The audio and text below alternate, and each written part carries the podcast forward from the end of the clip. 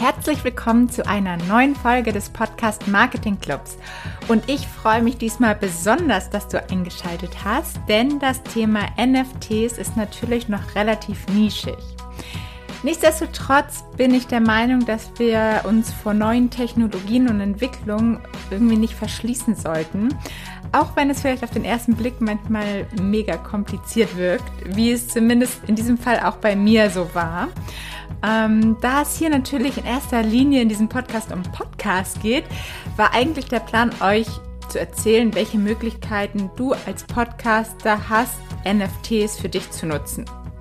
Das haben wir auch gemacht, aber es war mir halt auch wichtig, dass wir wirklich ganz von vorne anfangen um, und auch alle Newbies, wie mich selbst nämlich, thematisch abzuholen. Also auch so ein bisschen aus Eigennutz natürlich.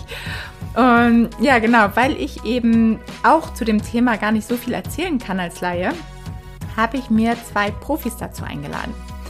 Und zwar Michel Strotz, Misch genannt, und Torge Schwand.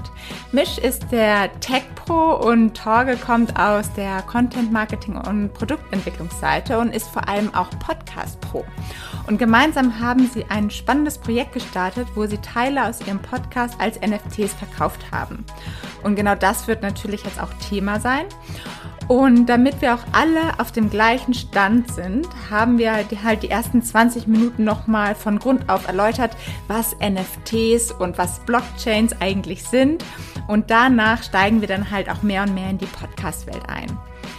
Wenn du jetzt also sagst, du kennst dich schon aus mit den grundlegenden Sachen der NFTs, kannst du halt direkt den Start überspringen. Und wenn du Newbie bist, dann verspreche ich dir, dass es nach den ersten 20 Minuten auch wieder weniger technisch wird. Ich habe hier auch ausnahmsweise mal Zeitmarken in den Shownotes hinterlegt, weil es halt doch ein bisschen länger geworden ist. Also vielleicht helfen dir diese ja auch ein bisschen. Und wenn du Bock hast, lass uns gerne auf LinkedIn unter dem Post zu dieser Folge einfach mal ein bisschen austauschen und diskutieren. Da würde ich mich super drüber freuen. Und jetzt viel Spaß mit Misch, Torge und den NFTs.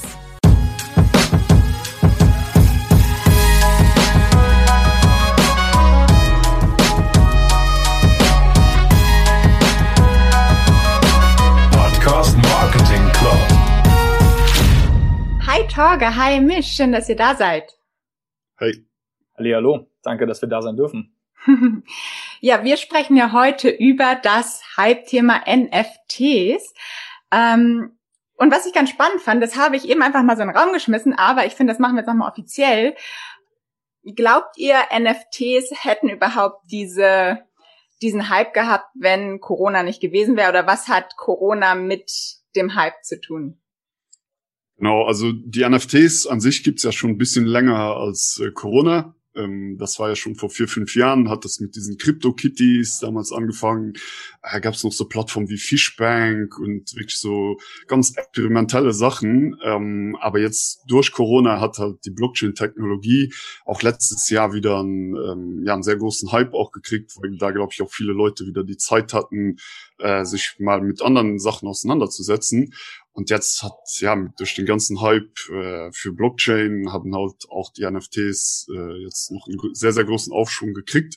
Und jetzt vor kurzem halt mit äh, diesem Künstler Beeple äh, und den ganzen Hollywood-Künstlern, die das Thema jetzt auch aufgegriffen haben, ist das ja schon fast nicht mehr wegzudenken. Genau, ja. Ich glaube auch, da kam einfach in den letzten zwölf Monaten mehrere Entwicklungen zusammen. Zum einen, wie mich schon gesagt hat, hatten die Leute in der Tat äh, mehr Zeit äh, im Lockdown, sich auch nochmal mit Themen auseinanderzusetzen, zu denen sie sonst im Alltag wahrscheinlich nicht so kommen. Und Krypto ist äh, in der Tat vor allem auch durch die Cryptocurrencies wie Bitcoin ähm, schon sehr im, im Mainstream, sage ich jetzt einfach mal, angekommen. Ähm, da sind die Preise enorm gestiegen in den letzten Monaten. Das hat natürlich nochmal für viel, viel mehr Aufmerksamkeit für generelle äh, Krypto-Anwendungen äh, gesorgt. Und ähm, gerade mit den NFTs muss man auch sagen, jetzt ist der Markt auch so weit, dass auch die Plattformen vorhanden sind, wo man recht einfach als, als User ähm, ja daran partizipieren kann. Also dass du einfach ähm, NFTs kaufen kannst, äh, ohne dass das jetzt super kompliziert ist und dass du halt ähm, auch man muss schon sagen, sehr viel, wenn man im Social Media Bereich auch irgendwo unterwegs ist und verschiedenen Leuten so followt, da gibt's auch ein paar Influencer, sage ich jetzt einfach mal, wie zum Beispiel Gary Vaynerchuk, ähm, die haben alle das Thema auch für sich entdeckt und ich glaube, das sorgt dann immer für so einen allgemeinen ähm, sehr großen Push. Ja. Ja, wie man, wie man so oft einfach sagt, der Brandbeschleuniger quasi, Corona der Brandbeschleuniger, der das alles nochmal ein bisschen mehr ins Rollen gebracht hat, ne? Und genau. wisst ihr, wann, wann ihr das erste Mal von NFTs quasi gehört habt? Wann das für euch quasi das erste Mal so relevant wurde? Also ich habe vor ähm, ja vor vier Jahren, als es mit diesen CryptoKitties losging, äh, mich schon mit dem Thema auseinandergesetzt. Habe auch damals schon Leuten dann den Unterschied erklärt zwischen non-fungible und fungible, weil das ist ja das erste, was man verstehen muss. Was was ist überhaupt ein NFT? Was unterscheidet jetzt ein NFT vom Bitcoin zum Beispiel? Das ist eben dieser Begriff vom Tauschbaren. Äh, das heißt, ein non-fungible Token, ein nicht aus austauschbares Token ist halt einzigartig in dem, was es repräsentiert und ein Bitcoin oder ein Ethereum, äh, ein, ein Ether auf Ethereum ist halt tauschbar. Das heißt, wenn ich dir ein Ethereum gebe und du gibst mir morgen ein anderes Ethereum äh, Ether zurück, dann haben wir beide wieder ein IFA und es ist uns egal, ob es ein anderer ist oder nicht. Äh, wenn ich dir aber morgen ein Non-Fungible Token, ein, sei es, ja, das einfachste Beispiel ist halt immer die Kunst.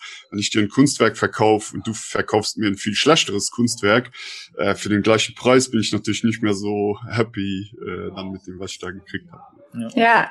Und man sieht, also Misch ist wie in der Tat schon länger an dem Thema drin äh, als ich, weil ich bin eher durch ihn, muss ich ganz äh, persönlich gestehen, äh, dadurch auch sehr beeinflusst worden. Also wir kennen uns jetzt schon seit ein paar Jahren und seit einem Jahr ähm, arbeiten wir auch ähm, intensiver ähm, zusammen. Äh, ja, an verschiedenen Projekten und äh, durch, durch, durch ihn und auch noch andere ja, Freunde, Bekannte in, den, in dem Kreis ähm, bin ich da persönlich erst wirklich sensibilisiert worden. Also weil ich gerade vorhin schon meinte, Influencer Gibt's natürlich auch in der, auf der großen Bühne, aber auch im Kleinen, im Privaten, ähm, je nachdem, mit was für Leuten man Zeit verbringt. Äh, da muss ich dann die Credits an, an Misch vor allem geben, der mir das Thema ähm, auch mit viel Geduld äh, näher gebracht hat in den letzten Monaten. Und äh, irgendwann, ja, wie soll ich sagen, wenn erstmal der Funke entfacht ist, dann, äh, ja, dann dann vertieft man sich automatisch da äh, mehr rein, wenn man halt Interesse hat auch an, an, an wie gesagt, den Themen, ähm, nicht nur der, Techno der Technology dahinter, der, sondern einfach auch, ja, wie gesagt, wo, was haben diese diese Entwicklung für Potenzial auch in anderen Bereichen, wie schon gesagt, unter anderem Kunst, aber halt auch ja noch viel, viel mehr. Mhm.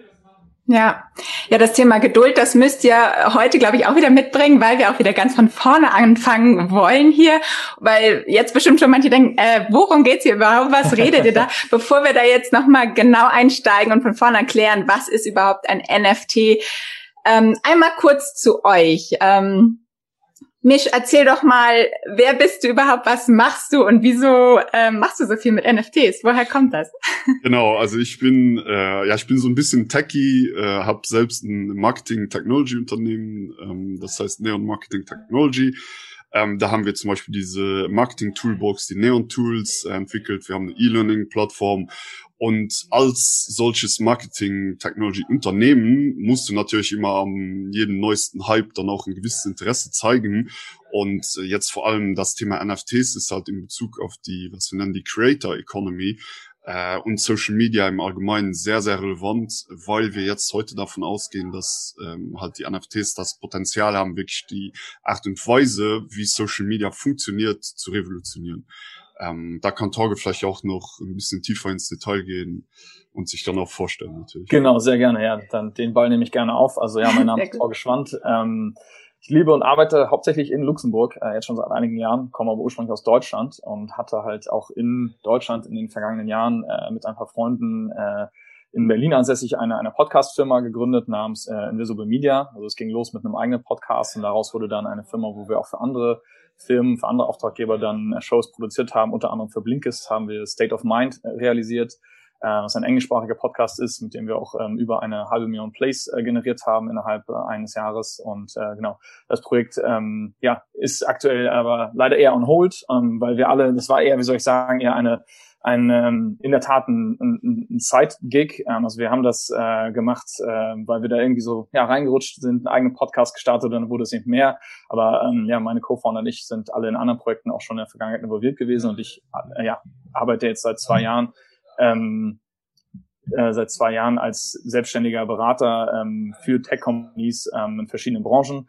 Ähm, unter anderem halt mit, mit Neon, also mit Misch äh, und seinem Team zusammen. Also da bin ich eben involviert und helfe Neon äh, zu wachsen, weil mein Fokus liegt halt ähm, auf den Bereichen Content Marketing äh, und da in dem Sinne vor allem Audio, ähm, aber auch Business Development im, ich sag mal, im, im weitesten Sinne. Also ja, ich helfe halt ambitionierten Gründern, ähm, mehr Sichtbarkeit zu bekommen für das, was sie machen und auch irgendwo noch neue, ähm, ja, auf neue Ideen zu kommen, was man noch machen kann. Und äh, genau dadurch ist und da ist Podcasting halt so die Schnittstelle mit Misch und, und Neon, dass wir da ja auch eine eigene Show gestartet haben, äh, wo wir auch das NFT-Thema ähm, ja, aufgegriffen haben und wo, ja, wo wir nachher sicherlich nochmal mehr darüber erzählen werden.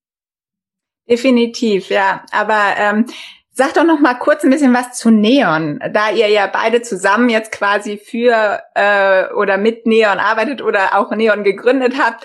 Ähm, was macht Neon genau?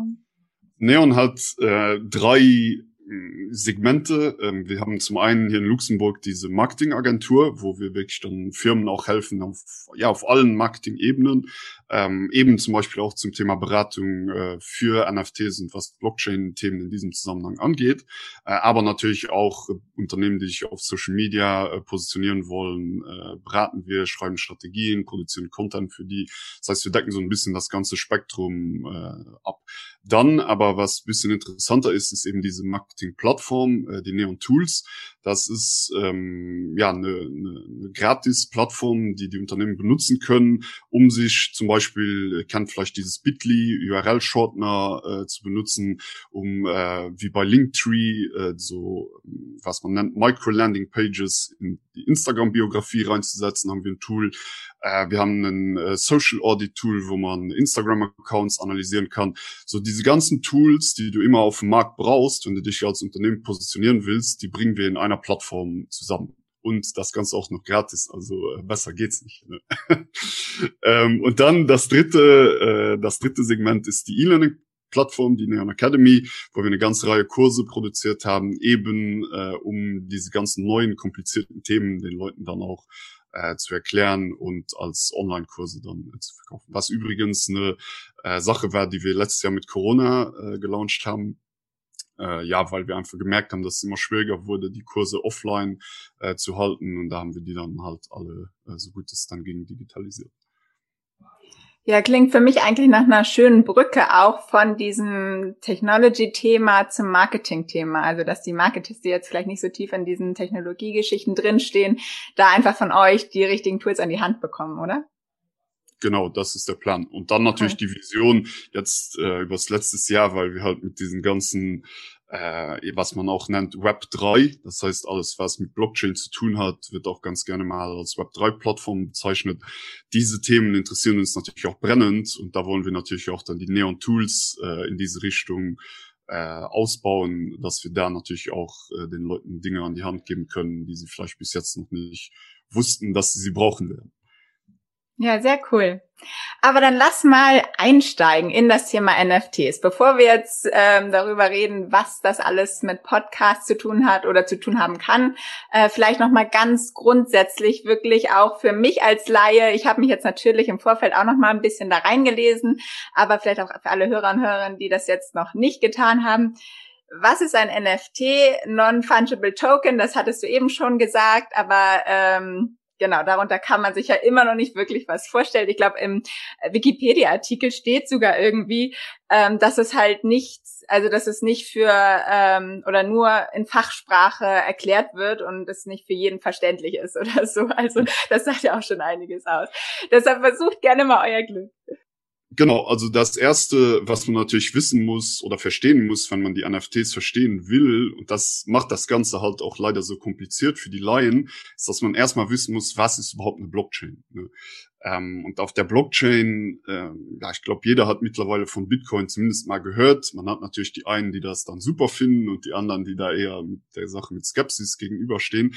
Eine Blockchain an sich ist äh, ein, ähm, ein dezentralisiertes äh, Logbuch, so kann man sich das vorstellen. Das heißt, ähm, auf der Blockchain an sich gibt es äh, verschiedene Computer, die ähm, ja das Netzwerk durch ihre Zusammenarbeit sichern und äh, Rechenaufgaben lösen. Und als Belohnung für diese Rechenaufgaben werden die äh, Leute, die nennt man Miner, das heißt, äh, wie beim Gold, bisschen äh, kann man sich das so vorstellen, anstatt dass die halt Gold als Belohnung meinen, kriegen die Bitcoin oder Ethereum.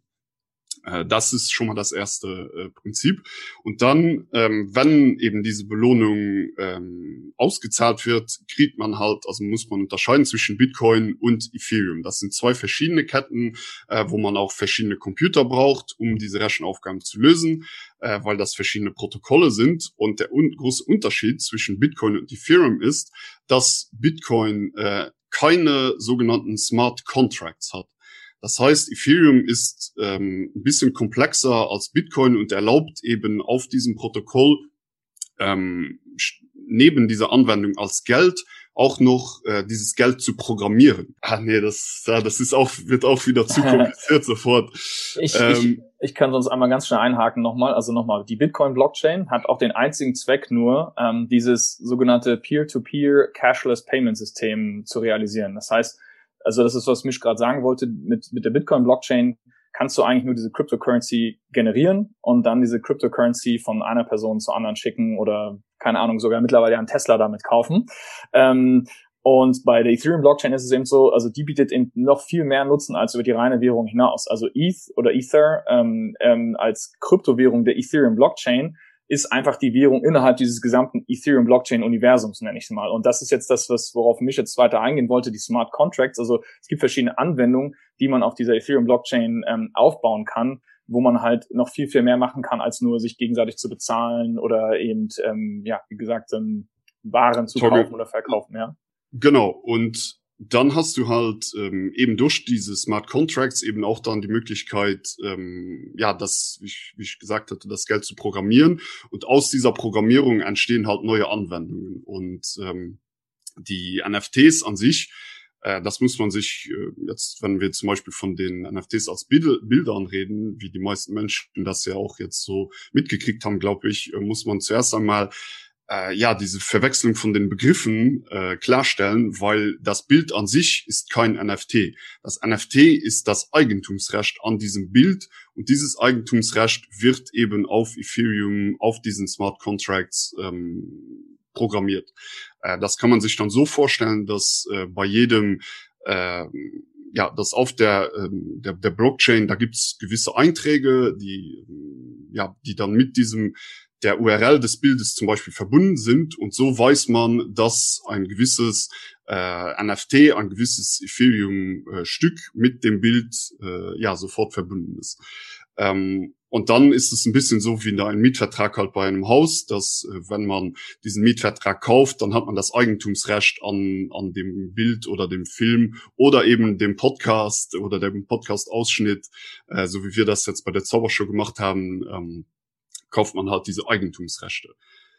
Genau. Ja, das, das ist ein, ein, ein Beispiel auch nochmal, um das nochmal ganz kurz weiter auszuführen. Also ähm, mich hat es vorhin in der Intro schon fast äh, kurz erwähnt. Also es gibt diesen US-amerikanischen Künstler Beeple zum Beispiel und das ist halt ein Künstler in der digitalen Welt. Und wenn man jetzt mal an die klassische Kunst denkt und also im Sinne von ähm, jemand kreiert ein Bild, ähm, dann war das ja eigentlich in der Vergangenheit immer nur offline und da konnte man sich dann eben darauf einigen, okay, es gibt jetzt, sagen wir mal, die Mona Lisa, die gibt es nur genau einmal und die gehört jemandem eben, aber es gibt natürlich auch eine Million Bilder oder Reproduktionen von der Mona Lisa, aber die sind halt nie das Original. Und in dem Sinne ähm, geben NFTs jetzt zum Beispiel in der digitalen Kunst und der Digital Art Welt eben die Möglichkeit, dass man eine, ja, was sonst, ich sag mal, ein bisschen verunglimpft wird, was eigentlich nur eine JPEG-Datei ist oder eine Fotodatei, geben der auf einmal die Möglichkeit, dass sie eben unverfälschbar ist und dass es halt ein Original ist. Also man kann jetzt zertifizieren, dass das vom Künstler original herausgegeben wurde. Es kann ein, ein Unique Piece sein, also wirklich eine, ich sag mal, Edition eine von einer, oder es kann auch sein, dass es 100 ähm, solcher dann eben Tokens gibt. Also es ist dann immer dasselbe Bild per se, aber es gibt eben nur 100 Auflagen von dem. Und in der, in der Offline-Welt können wir das halt viel einfacher darstellen, weil dann printest du etwas nur 100 Mal aus oder ne, dann, dann kannst du es nur 100 Mal an jemanden physisch vergeben oder verkaufen. Und jetzt in der digitalen Welt ähm, bleiben wir nochmal bei den Bildern. Also kannst du jetzt endlich können digitale Künstler auch wirklich ähm, zweifelsfrei als Urheber von dieser Kunst ähm, identifiziert werden und können diese dann diese Urheber oder diese Eigentumsrechte jetzt auf dem Kunstmarkt verkaufen an, ich sage jetzt mal Sammler oder Leute, die die supporten wollen. Und da sind NFTs einfach dieses, das war, die sind das fehlende Bindeglied gewesen zwischen eben dem Creator, also dem, ne, dem Künstler und dem Käufer. Und jetzt mit den NFTs hast du, wie Misch gerade schon gesagt hat, auch wie man bei einem Mietvertrag das abschließt, du hast dann einfach eine Art Contract, äh, schwarz auf weiß, wo, ganz klar festgelegt ist, wem gehört es, ähm, wer besitzt es ähm, und, und, äh, und im Endeffekt durch den Angebot und Nachfrage entstehen dann natürlich die Preise, die dann wiederum aufgerufen werden, jetzt auf den verschiedenen Plattformen, zum Beispiel wie Nifty Gateway, dann kannst du eben, sagen wir mal, ein digitales Bild für einen Dollar kaufen oder für 1000 Dollar, wenn da so, so Drops gemacht werden. Und dann gibt es eben auch den sogenannten Secondary Market. Das heißt aber, wenn dann jemand sagt, oh, ich möchte aber unbedingt so ein Bild von diesem oder so ein NFT von diesem Künstler besitzen, ähm, dann kannst du es halt kaufen und dann, ja, dann, und dann steigt der Preis halt auch. Ne? Also das ist, das ist so der Anwendungsfall in der digitalen Kunst. Aber wie Michel gerade schon gesagt hat, man kann das halt anwenden auf ganz viele andere Bereiche und da können wir jetzt eben dann zum Podcasting halt kommen oder zu auch Videos und so weiter. Man kann eben jegliche Art von digitalen Content äh, oder ja, ich würde eben auch sagen, Digital Art oder digitale Kunst ist digitaler Content, ähm, kannst du durch NFTs halt ähm, äh, ja, zweifelsfrei ähm, ähm, identifizieren, wie ich gerade schon gesagt habe, und dementsprechend auch dann verkaufen halt, ohne, ja, auch selbst wenn jemand eine Kopie davon macht, aber es ist immer noch mal ein Unterschied, ob du eben ja das ähm, Originalpaar ähm, Nike-Schuhe hast oder eben das äh, gefakte Paar. Ne? Also das, wie gesagt, das kann man eben auf verschiedene Bereiche anwenden. Ja. Okay, dann einfach mal zwei ganz einfache Fragen. Das erste, muss ich ähm, im Besitz von Bitcoin oder Ethereum oder e-, Ether sein, damit ich äh, ein NFT kaufen kann? Oder kann ich das auch einfach mit Dollar oder Euro bezahlen? Also so direkt ähm, die, die richtige Antwort, die ich jetzt als Techie geben muss, ist, das Beste ist natürlich, du hast ETH äh, oder Ethereum, äh, um das zu kaufen. Was auch wichtig ist, nochmal dieser Unterschied zwischen Bitcoin und Ethereum. Äh, die NFTs, wenn du sie kaufst, in der Regel hast du sie auf der Ethereum Blockchain dann. Weil auf Bitcoin gibt's diese Möglichkeit ja nicht, dass die NFTs da gespeichert sind. Das heißt, unterm Strich kaufst du immer etwas, was auf der Ethereum Blockchain gespeichert ist. Es sei denn, wie gesagt, du kaufst ein NFT auf einer anderen Blockchain, aber lassen wir der Einfachheit halber mal äh, sagen wir mal, es ist immer die Ethereum-Blockchain, wo wir die NFTs kaufen. Und in dem Fall äh, ist es natürlich dann so, dass irgendeiner, sei es dann der Broker, bei dem du deine äh, Dollars oder Euros bezahlt hast, der wird es auf Ethereum kaufen, sodass unterm Strich immer ETH bezahlt oder getauscht werden muss. Äh, das heißt, sofort mit Dollar ein NFT kaufen ist eigentlich nicht möglich. Okay. Und dann vielleicht auch eine ganz blöde Frage, was ich mich immer frage dabei. Du hast es, Torge, ja gerade so ein bisschen schön erklärt mit dem äh, Beispiel von, von physischer Kunst. Die kaufe ich mir, hängen sie mir in mein Wohnzimmer und freue mich drüber. Ähm, aber bei digitaler Kunst hänge ich es mir nicht bei mir zu Hause auf. Also es bleibt quasi digital, es bleibt online. Und so wie ich verstanden habe, ja auch weiterhin für andere Leute, die es nicht gekauft haben, sichtbar. Ja. Warum sollte ich es dann also kaufen, wenn ich es auch, wenn ich es nicht kaufe, auch mir angucken kann quasi? Ja, ja, ist eine ganz spannende Frage. Also da müssen wir fast ein bisschen einsteigen in die, ich sag mal, die Psychologie äh, von uns Menschen. Ähm, warum ähm, haben Leute überhaupt das Bedürfnis, etwas besitzen zu können und, und überhaupt sagen zu können, ja, da, also da steht jetzt mein Name drauf, das gehört jetzt mir. Ähm, also wie soll ich sagen, mehr als sagen kann, dass das so ist, kann ich fast gar nicht. Also, weil ich bin jetzt kein, ich bin jetzt nicht Sigmund Freud oder wer auch immer, der jetzt genau sagen kann, was das bei uns Menschen triggert. Aber man sieht einfach, es besteht auf der Welt im, im ich sage jetzt mal im globalen Markt äh, in der Tat die ähm, der, das Bedürfnis von Menschen sagen zu können, also nochmal, mir gehört dieses digitale Bild, auch wenn du, Paula, dir das noch anschauen kannst, aber ähm, im Endeffekt, ähm, also auf diesen Plattformen, es steht eigentlich immer äh, dann auch ein Name daneben oder dahinter was ganz spannend bei der Entwicklung auch ist, ganz selten steht da der Name ähm, des, der dahinterstehenden natürlichen Person ähm, im Klarnamen. Also da wird wahrscheinlich nicht Paula oder mich stehen, sondern da stehen meistens ähm, Pseudonyme. Also in dieser ganzen Kryptowelt ähm, und digitalen Kunstwelt wird ganz viel ähm, hinter, wie soll ich sagen, Pseudonymprofilen gearbeitet. Ähm, aber da entsteht jetzt irgendwie genauso diese Entwicklung. Das ist natürlich aktuell noch eine sehr, ich sag mal, nischige auch Bubble zugegeben. Ähm, aber das wird sich wenn man den Experten äh, glauben mag oder wenn man sich mit dieser Entwicklung auseinandersetzt, weiterentwickeln. Weil so wie Menschen eben das Bedürfnis haben, sich auszudrücken in der, in der digitalen, äh, in der Offline-Welt, in der physischen Welt, werden sie es auch immer mehr in der digitalen Welt haben. Das heißt, wir werden es definitiv in unserer Lebenszeit noch erleben, auch wo wir Menschen mehr mit Smart Glasses oder VR-Brillen interagieren. Und da werden jetzt immer mehr Plattformen entwickelt, wo wir halt dann einfach in der digitalen Welt über, weißt du, über Ländergrenzen hinweg uns mit Menschen treffen und austauschen können. Ich weiß, das klingt für die meisten Menschen aktuell sicherlich noch sehr spacig oder sehr unrealistisch, aber man sich überlegt, dass alle Kinder, die heute geboren werden oder selbst vor zehn Jahren schon bloß noch mit dem Smartphone äh, aufwachsen, also die kennen die analoge, nicht digitale Welt schon gar nicht mehr.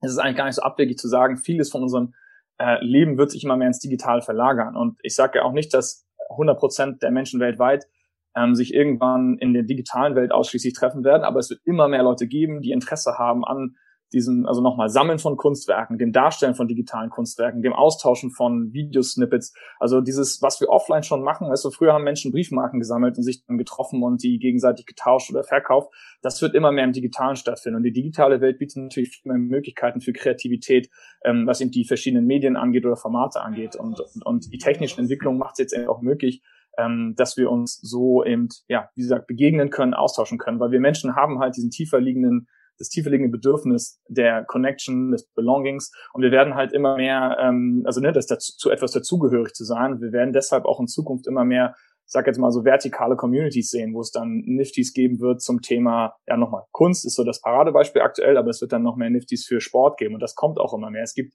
diese, du, es gibt die ganze Sportkartenwelt schon in der Offline-Welt, wo Sportkarten gekauft und getauscht werden und da, da gibt's halt eine riesen Fanbase und, und, und das wird immer mehr auch im Digitalen stattfinden. Das heißt, dann werden sich NBA-Fans ähm, in ihren digitalen Ausstellungshäusern auch treffen, auf digitalen Messen und dort NFTs tauschen. Also nochmal, es ist, klingt sehr nach Sci-Fi immer noch aktuell, aber wir Menschen haben nochmal dieses Bedürfnis, so miteinander zu agieren. Und, und NFTs sind da halt das verbindende Element, das es halt möglich macht, das möglichst ja eindeutig zu machen. Ja.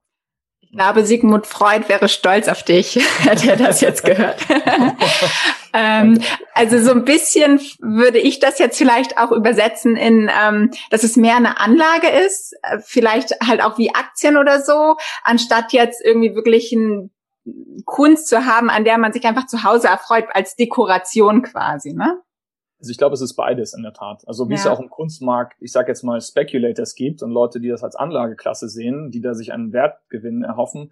Also das gibt's genauso in der digitalen Welt. Aber es gibt auch, ich habe zum Beispiel gestern Abend noch, ähm, war ich, äh, habe ich einem Clubhouse-Talk zugehört von eben so ein paar, ich sage jetzt mal führenden Namen dieser Digital Art Welt aktuell, weil da war zum Beispiel ein Künstler, der heißt äh, Fuck Render, sorry für das Schimpfwort, aber der heißt so. Ähm, der hat ähm, gestern einen neuen Drop gemacht auf dieser einen Plattform, die sich Nifty Gateway nennt, die eben so eine der führenden Plattformen ist für digitale Kunstverkäufe. Und da hatten, also da haben die Leute oder die, die Moderatoren da auf dem, auf der Stage eben bei Clubhouse auch nochmal das beleuchtet und ähm, gesagt, also viele Collectors, also klar, die, die, die Sachen werden im Wert steigen, aber viele Collectors sind wirklich so überzeugt von der Kunst und wollen Teil dieses Journeys eines, oder ne, der Entwicklung eines Künstlers sein. Sie sagen, ich werde das nie verkaufen. Ich möchte das einfach, ich möchte es einfach besitzen. Ne, also das nochmal, das ist das Bedürfnis zu sagen, ich habe einen, wie gesagt, ähm, Beeple oder von jemand anderem an der Wand hängen. Aber ich glaube, das war auch so ein bisschen eine ganz äh, Ursprungsfrage, ne, diese Entwicklung jetzt in den letzten Monaten ist das so explodiert es ist natürlich viel mehr Aufmerksamkeit jetzt auf diesen Markt ähm, gelegt worden, weil gerade auch sehr große Gewinne damit erzielt werden können mit Kunst. Also wenn Leute jetzt aktuell für wenig Geld, sagen wir mal für 100 Dollar bei so einem Drop vor vier Monaten mitgemacht haben, können sie es aktuell teilweise für, also ungelogen, sagen wir mal 10.000 Dollar oder 20.000 Dollar wieder verkaufen. Aber das muss man aufpassen. Also es ist ja auch nur Financial Advice hier für niemanden. Ähm, es ist nur eine rein objektive Beschreibung. Ähm, das ist aktuell noch ein Markt, der sehr volatil ist und sehr viel Dynamiken hat. Aber ist dennoch zeigt es einfach nochmal, wo die Reise hingehen kann.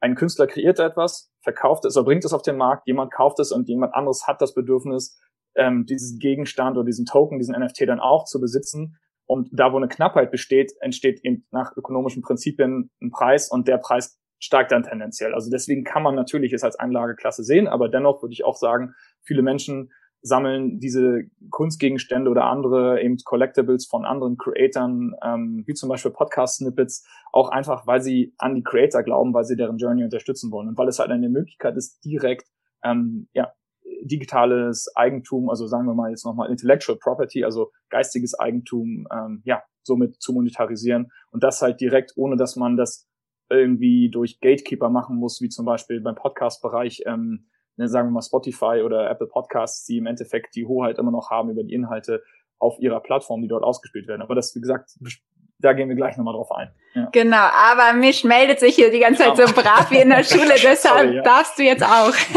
genau, also ich muss da auf jeden Fall auch noch was hinzufügen zu dem dieser Sache mit dem dem Preis und dem Verkauf, weil die die Frage über die Torge ja jetzt auch gesprochen hat, ist, wo kriegen diese Sachen ihren Wert hier? Also wieso ähm, wieso bezahlen da Leute 10, 20 oder mehr tausende Euros für so ein Werk. Äh, und da ist natürlich die Möglichkeit auch, äh, Paula, wenn du mir jetzt 10 Euro, einen 10-Euro-Schein in die Hand drückst und ich schicke dir äh, mein Kunstwerk, das ich selbst erstellt habe, auf der Ethereum Blockchain in dein Wallet rein, dann hast du mir natürlich 10 Euro Cash in die Hand gegeben und ich habe dir das sozusagen äh, ja gegen Austausch eines Euroscheines gegeben. Also das ist schon möglich, aber halt diese ähm, Rechnung, wieso 10 Euro und nicht 5 Euro oder 1000 Euro, ähm, das ist natürlich eine sehr spannende Frage im Moment. Und da muss man ganz klar sagen, dass dieser Markt ähm, da wäre auch wirklich mein Rat an alle die Zuhörer, äh, wenn ihr da im Moment erst nur die euch so ein bisschen rantastet und die Füße ins Wasser steckt, seid sehr vorsichtig, weil der Markt ist teilweise auch sehr stark manipuliert. Ähm, vor allem die Hollywood-Künstler versuchen da auch ein bisschen sich so gegenseitig äh, hoch zu pushen und da kann man ganz schnell äh, auf die Nase fallen und äh, man soll jetzt nicht meinen, nur weil man einmal Glück hatte und sich so ein Nifty gekauft hat und es dann eine Woche danach für das Zehnfache verkaufen konnte, dass das jedes Mal gelingen wird. Ne? Weil genau. so ist es leider dann doch nicht. Weil aktuell, ja. wie gesagt, gerade in diesem Kunstmarkt setzt es aktuell voraus, dass irgendeine andere Person da draußen mehr Geld, sag ich mal, hat als man selber oder zumindest bereit ist, mehr Geld dafür zu auszugeben als man selber. Und das, mhm. glaube ich, ist aktuell immer noch, wie ich schon, schon gesagt habe, ein, ein recht nischer Markt. Also die, die Anzahl der Leute, die da so dran partizipieren und das so machen wollen, ist aktuell noch überschaubar, aber nichtsdestotrotz, es ist wie bei allem so die, die Early Stage, der, das Anfangsstadium, ähm, wo ein paar wenige es machen, die zeigen, dass es funktionieren kann und irgendwann wird es hoffentlich auch nicht nur, ähm, sagen wir mal, bekannte Künstler ähm, dann äh, ja ins Spotlight bringen, dass die eben Drops für wirklich Hunderttausende oder Millionen von Dollar machen, ähm, wo also ganz viel Geld bei so einer Sache dann umgesetzt wird, sondern dass auch der Illustrator, ist, ich sage jetzt mal gelinde gesagt, der Illustrator um die Ecke auch seine, seine Kunstwerke hochladen kann ähm, und sie digital verkaufen kann auf die Art und Weise, weil eben äh, es 100 Supporter gibt, die sagen, ich, ich möchte den unterstützen, weil der macht so tolle Sachen und ne, man erfreut sich eben an der Kunst. Also ja. Ja. ja, es ist ja eigentlich auch wieder vergleichbar wie mit der physischen Kunst. Da kann man auch nicht erklären, wieso manche äh, Bilder so teuer sind und manche halt nicht. Das ist halt immer, liegt im Auge des Betrachters, ne? Und Ganz genau, genau. Der Nachfrage, ja, cool. Ja, ähm, ja aber weil, weil du auch gerade meintest, so in Amerika die ähm, großen äh, Promis, also was da, was ich da ja auch gelesen hatte mit Elon Musk, dass er ja auch irgendwie so ein paar oder ich glaube einen Song irgendwie erstellt hat oder so, den er dann reingestellt hat und wo dann halt wirklich das gleich die Gebote in die Millionen ging und dann hat er sich ja irgendwie so schlecht gefühlt, dass er gesagt hat, okay, kann er nicht und hat es wieder zurückgezogen, ne? Genau, ja, der hat am Endeffekt dann doch nichts verkauft. Äh, ja, war vielleicht auch besser so, weil der ist ja auch, der macht selbst ähm, tweetet sehr viel über Dogecoin, eine andere Cryptocurrency auch und hat da auch schon teilweise Probleme gekriegt, äh, weil Tesla sein eines seiner Unternehmen ja auch Bitcoin dann gekauft hatte und dann wurde ihm vorgeworfen, dass er da Preismanipulation betrieben hätte. Also ja, Elon Musk ist da sehr ein sehr, ein sehr spannendes Beispiel in dieser ja. ganzen Szene.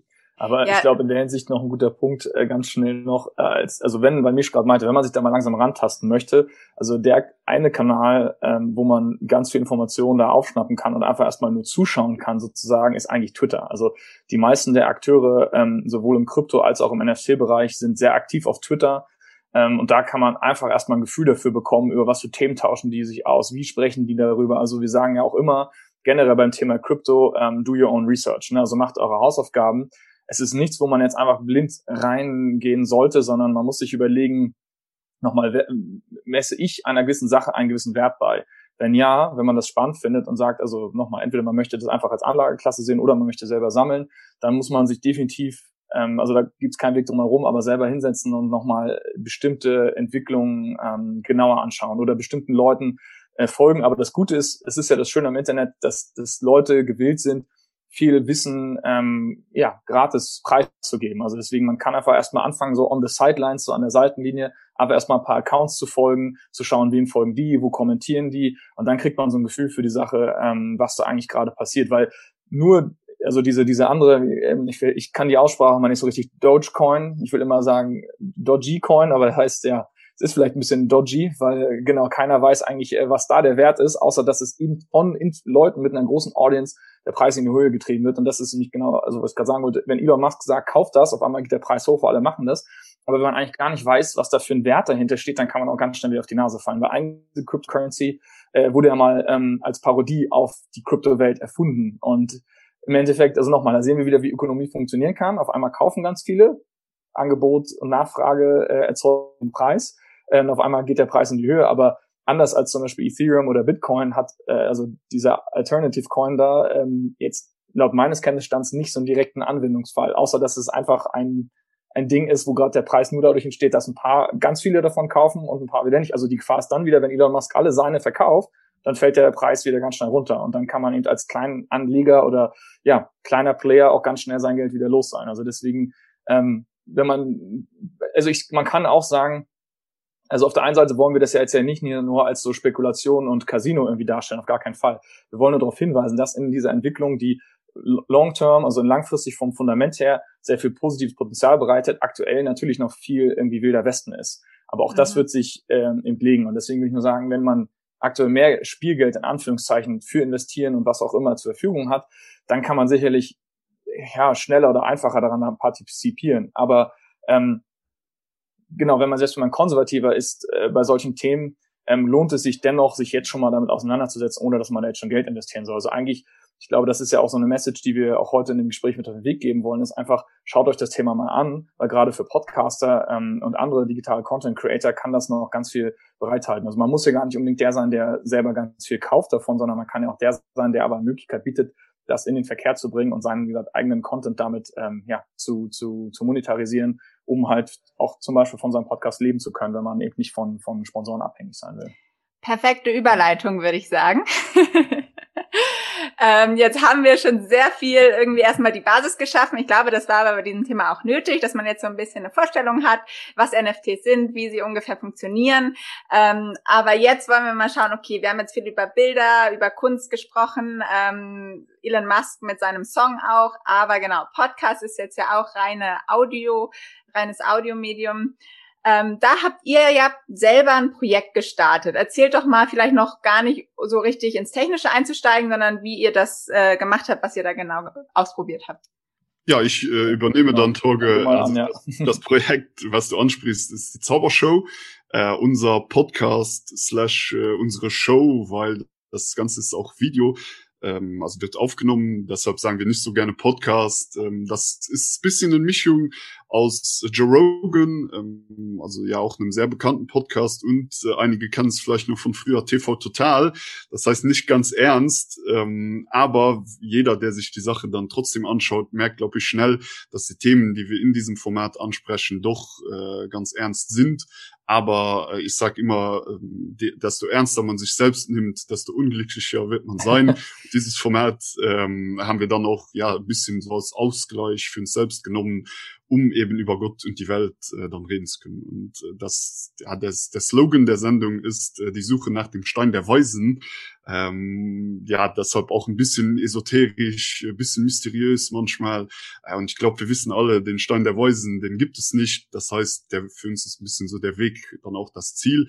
Und auf diesem Weg haben wir ihm dann versucht, äh, uns auch ja mit ähm, ja bisschen Pionierarbeit auch zu machen, indem wir dann äh, unsere eigenen NFTs für die Show gemintet haben. Ähm, was machen wir? Wir haben die besten Momente aus der Show. Ganz kurze Frage, was heißt gemintet? Ja. Ah, ja. Gemintet heißt äh, erstellt, äh, auf der Blockchain erstellt. Ähm, da kann man, äh, kann ich gleich auch noch mal. Genau, da gehen wir gleich noch mal tiefer rein, ja. Genau.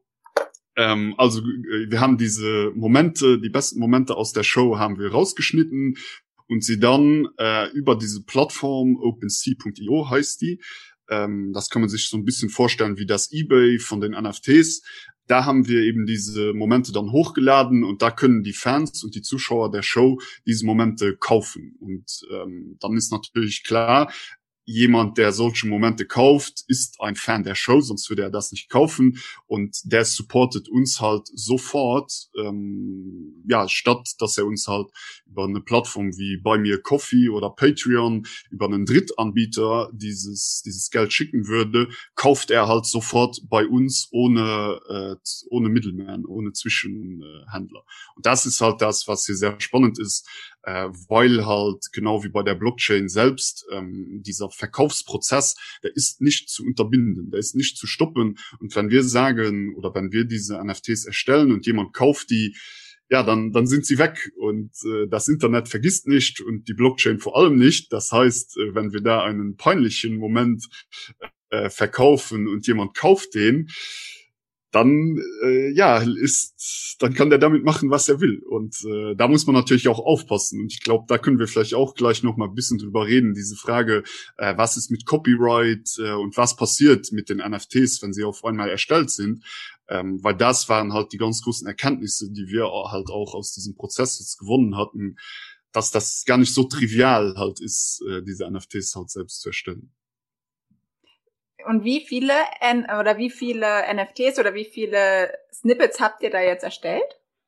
Wir haben jetzt, ähm, wir sind bei der 13. Folge. Wir haben für die ersten sieben Folgen jetzt jeweils pro Folge zwischen drei und vier, äh, wir nennen sie Zaubertricks, äh, Zaubertricks erstellt. Und äh, die dauern alle so zwischen zwei und also zwei Sekunden und eine Minute ungefähr. Und dann noch sehr äh, spannend, ähnlich wie bei äh, anderen Collectibles oder ähm, so Pokémon-Karten, hat halt jeder Zaubertrick seine eigenen Attribute. Dann hast du zum Beispiel das Attribut Torge. Äh, das heißt dann, dass äh, Torge der Darsteller auf diesem Trick ist. Oder du hast das äh, Attribut der Episodennummer ähm, du hast äh, den Typus dieser Karte und was dann natürlich interessant ist, dass wenn du mehrere von diesen Karten erstellst, äh, dann sind manche seltener oder ähm, wir nennen das dann rar, episch oder legendär.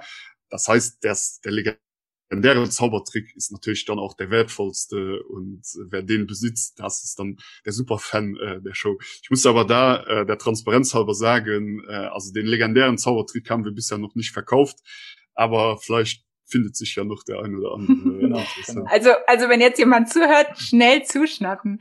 Ähm, ja, aber es, es klingt für mich auf jeden Fall auch so ein bisschen nach, ähm, ja, nach Sammelkarten, dass es da irgendwie, also vielleicht auch so ein bisschen jetzt vielleicht auch wegen dem Thema, wegen dem Namen, so ein bisschen nach Herr der Ringe mhm. und welche Figuren, welche Momente kann man da kaufen. Also für mich als Käufer ist es dann wirklich so ein bisschen der, der Fan-Moment, oder? Das ist halt Absolut. halt irgendwie, Total. ja, genau. Das und, ist genau die Idee dahinter. Genau, und euch quasi zu unterstützen. Also es geht dann wahrscheinlich, also wonach habt ihr jetzt dieses Snippet quasi inhaltlich ausgesucht? Einfach nur ähm, nach einer Emotion oder ähm, weil du sagst zwei Sekunden, also in zwei Sekunden kann ja jetzt wirklich nicht so viel passieren, so viel gesagt werden. Was ist zum Beispiel in diesen zwei Sekunden drin? Zwei Sekunden wäre zum Beispiel so ein Moment, wo einer unserer Moderatoren eine Flasche aufmacht und da ein sehr lustiges äh, sehr Gesicht dabei ver verzerrt. Äh, oder halt jemand, der so ein Thumbs Up in die Kamera äh, zeigt und äh, oder wir haben viele lustige Momente von Torge, wo er äh, in die Kamera Cheers sagt oder was mit einem Getränk irgendwie macht. Das wären dann die ganz kurzen Momente von zwei, drei Sekunden. Und dann gibt's natürlich in der Sendung auch, ähm, wenn zum Beispiel der Gast länger über ein gewisses Thema redet und wirklich was sehr äh, tiefgründiges sagt, äh, das ist natürlich auch sehr wertvoll. Also diese ganzen Momente, wo wirklich, ähm, ja, wo, wo was super Schönes in der Show passiert, das ist dann natürlich ein emotionaler ähm, Choice, ein emotionaler ähm, eine Auswahl, ja. Eine genau, eine emotionale ja. Auswahl, die wir da machen. Ja. Und da auch noch mal ganz kurz zum Verständnis, weil vielleicht jetzt, wenn deine Zuhörer das jetzt so hören, die werden sich auch fragen, was machen die da eigentlich überhaupt? Wie, also wie im Studio, was, die trinken die da, was machen die da? Also, wie mich schon gesagt hat, wir sind äh, also eine Show, die aber auch in der Audio Only, also nur Podcast-Version äh, vorhanden ist, aber ähm, ich, es schließt sich vielleicht mehr, wenn man das auf YouTube sich einmal nochmal kurz anschaut, weil dann sieht man das Setting, weil das Studio, man muss dazu sagen, ähm, äh, das ist in der Tat, äh, ja, mischt altes Wohnzimmer, ähm, was im Endeffekt jetzt zum, äh, ich sag mal, Neon Coworking Space äh, umgewandelt äh, wird oder wurde und inklusive eigenem Podcast-Studio, weil die Ursprungsintention war eigentlich, dass wir gesagt haben, wir bauen jetzt so ein, so ein Studio und nehmen da dann Sachen auch auf für Kunden von, von Neon halt. Aber im Endeffekt auch weiterhin bedingt durch Corona-Lockdown und die ganzen Einschränkungen, äh, haben wir, also konnten wir dieses Studio jetzt noch nicht wirklich nach außen hin öffnen und haben einfach angefangen dann mal die, das Kamerasetup zu testen und so weiter und so fort. Und dann ist diese Zaubershow wirklich mehr oder weniger spontan entstanden. Der Name ist auch, hat eine Vorgeschichte, kann mich vielleicht nachher noch kurz erwähnen. Aber ich will auch nur sagen, also deswegen der Name nicht zu ernst nehmen. Es wird nicht gezaubert in der Show, auch wenn wir Zaubertricks kreieren. Aber es ist wirklich alles nur dient dem Zweck, das ähm, plastisch ein bisschen greifbar zu machen. Also ich sage immer, es ist ein kreatives Experiment, um zu zeigen, was eigentlich möglich ist, wie man sich heutzutage ähm, ja selber etablieren kann äh, mit einer eigenen, ja mit einem eigenen Medium, mit einer eigenen Show. Und ähm, und da wir in der Creator Economy leben, ähm, wie soll ich sagen, sind da einfach der Kreativität keine Grenzen gesetzt. Also jeder kann ja heutzutage recht einfach und, äh, anfangen, was aufzunehmen und über ein interessantes Thema zu sprechen. Und deswegen ist es eben nochmal so, so, so eine Art ähm, einfach kreatives Experiment, wo wir zeigen wollen, das ist möglich, das kann man machen. Und, und, ähm, und, und wir auch gesagt haben, wir wollen nicht nur über diese Themen reden, weil das Thema NFT und Crypto kam natürlich schon öfter in der Sendung zur Sprache. Wie gesagt, wir müssen das auch irgendwie mal ähm, ja, ähm, im Norddeutschland sagt man immer so schön Buddha bei die Fische machen. Also wir müssen da einfach mal ähm, jetzt konkret werden und auch mal wirklich zeigen, wie es geht, dass die Leute es auch dann einfach verstehen. Und deswegen wollte ich nur sagen, wenn wir das jetzt nur so rein verbal äh, beschreiben, ohne dass man die Show bisher gesehen oder gehört hat, ist es vielleicht schwer greifbar. Aber ja, deswegen kann ich nur sagen, schaut mal rein. Ähm, und wenn ihr Fragen zu NFTs habt, ähm, ja, meldet euch auch gerne bei uns. Aber erstmal beantworten wir noch ein paar mehr Fragen von dir, würde ich sagen. Auf jeden Fall. Da sind auf jeden Fall noch ein paar in meinem Kopf. Ähm, vor allem, weil du jetzt auch gesagt hast, Kreativität sind keine Grenzen gesetzt. Also wie du einmal sagst, es gibt den Entertainment-Faktor natürlich beim Podcast und auch Podcast-Hörer und Hörer sind ja meistens sehr loyal. Deshalb ist das ja auch echt naheliegend, dass sie dann vielleicht ähm, sich dann da einfach so kleine Snippets kaufen. Ähm, aber mein Gedanke war jetzt auch, weil vielleicht auch, weil ich mich sehr in dieser Business-Podcaster-Blase bewege, mhm. ähm, dass man vielleicht auch wirklich Content-Snippets, also wirklich immer so einen Tipp, wo man halt wirklich richtig wertvollen Content, was man direkt umsetzen kann, ähm, was man, dass man das vielleicht in so kleine, ähm, in, in kleine Abschnitte packt. Allerdings da ist es dann vielleicht wirklich so, wo man sagt, ja, die kann ich mir wirklich so anhören, ne? Aber ja, das wäre halt auf jeden Fall. Nee, also das ist nochmal die Frage der Berechtigung. Also warum sollte jetzt ein Podcaster NFTs machen? Und da ist halt wirklich der Punkt, dass man sagt, wenn man unabhängig sein oder bleiben möchte, ist ja ähm, die, der beste Weg, um das zu sicherzustellen, auch um die Show zu finanzieren, halt, dass man direkt an seine Audience, an seine Fans eben ähm, was verkauft. Also auf der einen Seite ist ja das Schöne, dass Podcasts eigentlich ja, weitestgehend gratis sind, ähm, aber gleichzeitig ist es ja auch wie in der, ich sag mal, herkömmlichen Arbeitswelt so, gute Arbeit muss auch entlohnt werden oder bezahlt werden. Weil wenn du jetzt vom, du bist vielleicht der beste Podcaster der Welt, aber du kannst davon nicht leben, dann kannst du dich eigentlich gar nicht, also dann musst du wahrscheinlich noch einen anderen Job machen, man kann sich gar nicht ausreichend auf dein, ja, auf dein, deine Kreativität, auf deine Kunst fokussieren. Also dank Plattformen wie YouTube ähm, kann man natürlich durch Videos mittlerweile ja, Geld verdienen, wenn man es eben schafft, eine Audience aufzubauen. Und im Podcasting-Bereich ist es so, ähm, auch wenn da aktuell sehr viel Entwicklung stattfinden, Spotify, Apple, alle wollen auch jetzt Paid-Varianten ihrer, ihrer Podcast-Plattform anbieten und damit auch die Creator dann ähm, bezahlen. Äh, aber der direkteste Weg ist natürlich immer unabhängig zu bleiben. Das heißt, auch wenn du auf den Plattformen präsent sein musst, um Aufmerksamkeit zu bekommen, gehört zu werden, kannst du es aber trotzdem schaffen zu sagen, ich biete mein, wie gesagt, mein Wissen, mein Businesswissen oder mein was auch immer es ist, ähm, direkt an meine Audience an. Also ein, das hatte ich, glaube ich, auch im Vorgespräch noch gesagt, ein Podcaster, in meinem Verständnis sollte sich heutzutage gar nicht mehr nur sehen als so, ich mache jetzt hier nur Audioinhalte, sondern also wer bin ich, was mache ich? Ich biete Value. Ne? Und das ist ja immer so dieses, du tauschst dann den Value, den du der Welt anbietest, ähm, gegen einen anderen Value. Und das kann Geld sein oder das kann auch was, ja, was anderes sein. Aber normalerweise ist es halt, jemand bezahlt dich dafür, dass du diesen Content dann kreierst. Ne? Und und aktuell ist es dann das Haupt, also es ist ja auch die große Frage im Podcasting-Market, wie können Podcaster wirklich Geld verdienen? Und der gängigste Weg ist ja eigentlich Sponsoren zu finden. Ne? Und das ist natürlich auch ein, ein schöner Weg, dass wenn ein erfolgreicher Podcaster mit Brands zusammenarbeitet, die zu dem Podcast passen, die zur Target Audience passen, dann hast du ja einen dreifachen Gewinn. Ne? Also ich persönlich muss auch sagen, wenn ich meinen Lieblingspodcast irgendwie folge, ich höre sehr gerne zum Beispiel Tim Ferriss, mhm. ähm, der hat auch experimentiert zwischen äh, mal Subscription und, ähm, und Sponsors, aber er hat am Ende gemerkt, dass für ihn eine Sponsorship-Model in seinem Podcast am meisten Sinn macht. Und wenn der mir jetzt vorliest und also, also eine, so eine Host-Red-Ad äh, halt macht, dass der mir da jetzt ein, ein, Produkt halt pitcht, dann hat das für mich ganz viel mehr Gewicht, dass ich sage, okay, cool, wenn, wenn Tim Ferriss dahinter steht, dann kaufe ich das. Ne? Aber Wie viel hat er genommen für sein Subscription-Modell? Würde mich mal interessieren. Uh, das weiß ich leider nicht an diesem Punkt. Können wir gerne nachreichen. Okay. Ich kann nochmal nachschauen. weil er hatte halt experimentiert mit so einem Membership-Modell. Das mhm. ist auch schon über ein Jahr, glaube ich, her. Ähm, wie viel weiß ich leider gar nicht mehr. Aber im Endeffekt, nochmal, das ist so die Choice, die Podcaster aktuell haben. Entweder ich lasse meinen Content Access for free, das heißt, ähm, ich brauche irgendwie einen Sponsor, der dann ähm, ja, die also ich verkaufe dann ja die Aufmerksamkeit meiner Audience an den Sponsor halt, also ne, dass der halt Werbefläche bekommt. Ähm, und dafür bekomme ich dann Geld.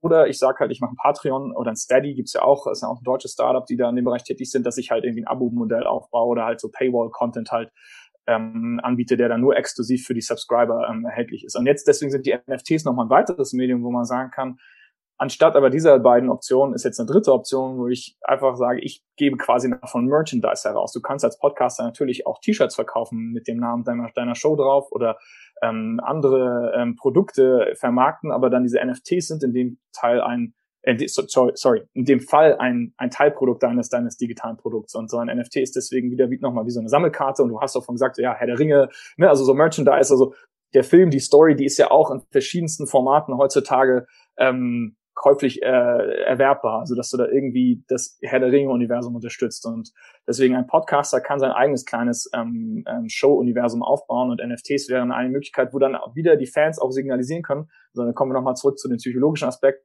wo die zeigen können, ach schaut hier, ähm, ich bin ein Supporter von der Show. Mir gehört dieser ganz seltene, in unserem Fall jetzt dieser seltene Zaubertrick. Ähm, und den gibt's halt dann nur einmal. Und dann, also nochmal, das mögen Leute denken, warum sollte ich das tun? Aber es gibt auch die schöne ähm, Theorie von Kevin Kelly, der hat ein Essay geschrieben, 1000 äh, True Fans. Also man muss nicht eine Million Follower haben. Es reicht schon, wenn du 100 ähm, zahlende ähm, Subscriber hast oder 1000 wirklich, ich sag jetzt mal Hardcore-Fans, die dein, deine Show und deinen Content ähm, so gut finden, dass sie ihn so supporten wollen, dann reicht es, dass du halt ähm, dafür im Bestfall sogar von leben kannst. Wenn 1000 Leute dir im Monat 10 Euro geben, dann kann ja jeder selber die, die, äh, wie soll ich sagen, das ausrechnen, wie viel das ist. Ja.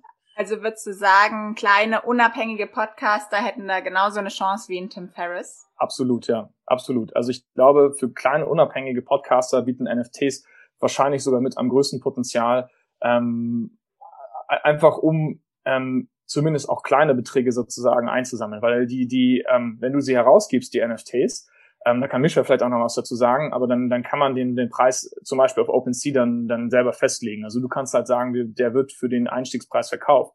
Und dann habe ich vorhin kurz erwähnt, wenn dann nochmal dieses Secondary Market entsteht, dann sagen wir, dein Audience wächst und jemand anderes möchte ähm, aber auch ähm, oder möchte diesen selten, dieses seltene NFT von deiner Show haben, ähm, dann steigt der Wert natürlich. Und in dem Fall ist es dann auch so, dass die NFTs die Möglichkeit bereithalten, dass nicht nur der, der es dann besitzt, Geld bekommt, sondern dass auch der ursprüngliche Creator, also der Podcast, nochmal mitverdient. Also auch gerade im digitalen Kunstmarkt ist das gerade so, dass all die Künstler nicht nur beim erstmaligen Verkauf verdienen, sondern die bekommen dann immer noch eine Kommission bei jedem Weiterverkauf ab. Also das heißt, du kannst auch damit langfristig sogar einen Revenue Stream kreieren, umso dynamischer deine Content-Inhalte halt untereinander von deinen Fans sogar gehandelt werden. Ja. Was war euer höchst verkauftester NFT bis jetzt? Also wir haben ähm, verschiedene Preise festgelegt für diese, ich habe es vorhin beschrieben, die einzelnen äh, Grade an Seltenheit, die es halt gibt. Und da ist der billigste, den kann, also bei uns sind sie schon relativ teuer, das muss man sagen, und sie hängen halt vom Preis vom Ethereum ab. Und den billigsten, äh, die, die mit dem Seltenheitsgrad selten, ähm, das sind die billigsten, die kriegt man für 0,1 Ethereum, was heute das, weil halt der Ethereum-Preis so stark durch die Decke geschossen ist, äh, die letzten äh, Wochen wieder, ähm, das umgerechnet ungefähr 260 Dollar werden. Das heißt, wow. das ist schon relativ viel. Ähm, wir haben Stand heute, ähm, ich glaube fünf oder sechs haben wir verkauft. Ähm, und der teuerste davon für 0,1337 äh, Ethereum war es heute so um die 300, 350 äh, Dollar dann auf. Nicht schlecht. Und, da kann ich vielleicht auch ähm, zu, zu, Tage, zu Tageseinwand da mit dem Preis noch ganz kurz was sagen, weil halt ähm, tatsächlich die Preise, wenn du eine Plattform wie OpenSea oder so benutzt, um deine NFTs zu erstellen, hängt der Preis natürlich immer sehr stark vom Ethereum-Preis ab.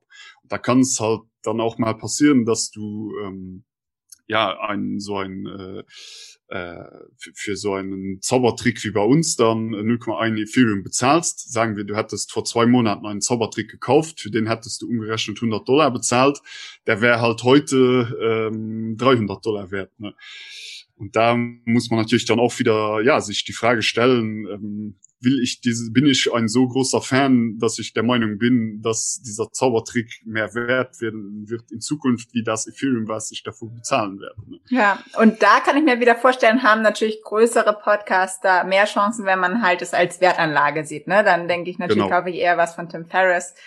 Ähm, ja, als von genau. dem Podcast nebenan.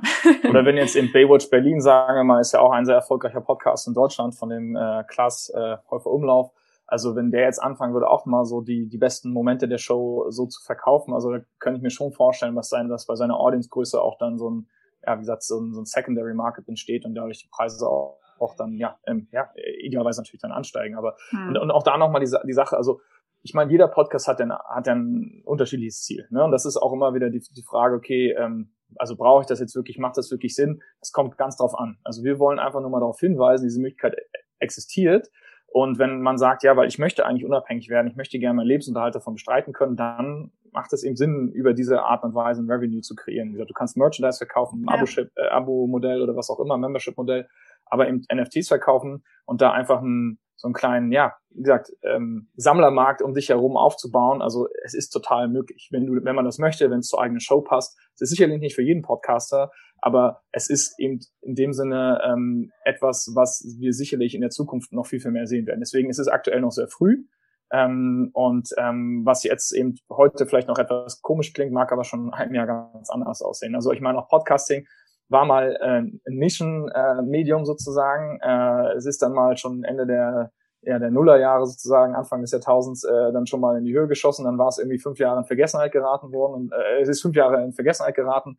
Und seit 2015, 16, also seit vier, fünf Jahren erleben wir einen unglaublichen Boom. Und für mich persönlich auch gefühlt nochmal in den letzten zwei Jahren gerade ist es, oder eigentlich auch in den letzten zwölf Monaten ist Podcast nochmal komplett durch die Decke gegangen. Und das wird auch noch immer weitergehen. Also generell die Creator Economy das hatten wir auch im Vorgespräch schon kurz besprochen, so als, sag mal, das Schlüsselwort zu der ganzen Sache ist eine Entwicklung, ein Megatrend, ähm, wo es auch eigentlich kein, kein, kein Zurück mehr gibt. Also das Internet bietet die Tools und die Möglichkeiten, global heutzutage seine Skills, sein, wie gesagt, sein valuable Content, was auch immer, ähm, an den Mann oder an die Frau zu bringen, ähm, sich selber zu, ähm, zu verwirklichen in der Hinsicht. Also man kann als Creator heutzutage, ähm, also es ist ein neues Berufsfeld, sagen wir es mal so, man kann damit heutzutage Geld verdienen und was auch immer das eigene Medium ist, ähm, es bietet enorm viele Möglichkeiten. Und ähm, ja, und nochmal, Podcaster sind bisher noch nicht komplett äh, an dem Punkt, wo es irgendwie so das Business ist, wo jeder sofort davon leben kann, wenn man denn davon leben möchte. Aber es wird immer mehr kommen. Also ich glaube, wir werden auch in Zukunft Berufspodcaster sehen, die nichts anderes außer das machen. Genauso wie es wahrscheinlich Clubhouse-Moderatoren als Berufsfeld geben wird oder Online-Konferenzleiter und so weiter und so fort. Ja. Ja, definitiv, kann ich mir gut vorstellen.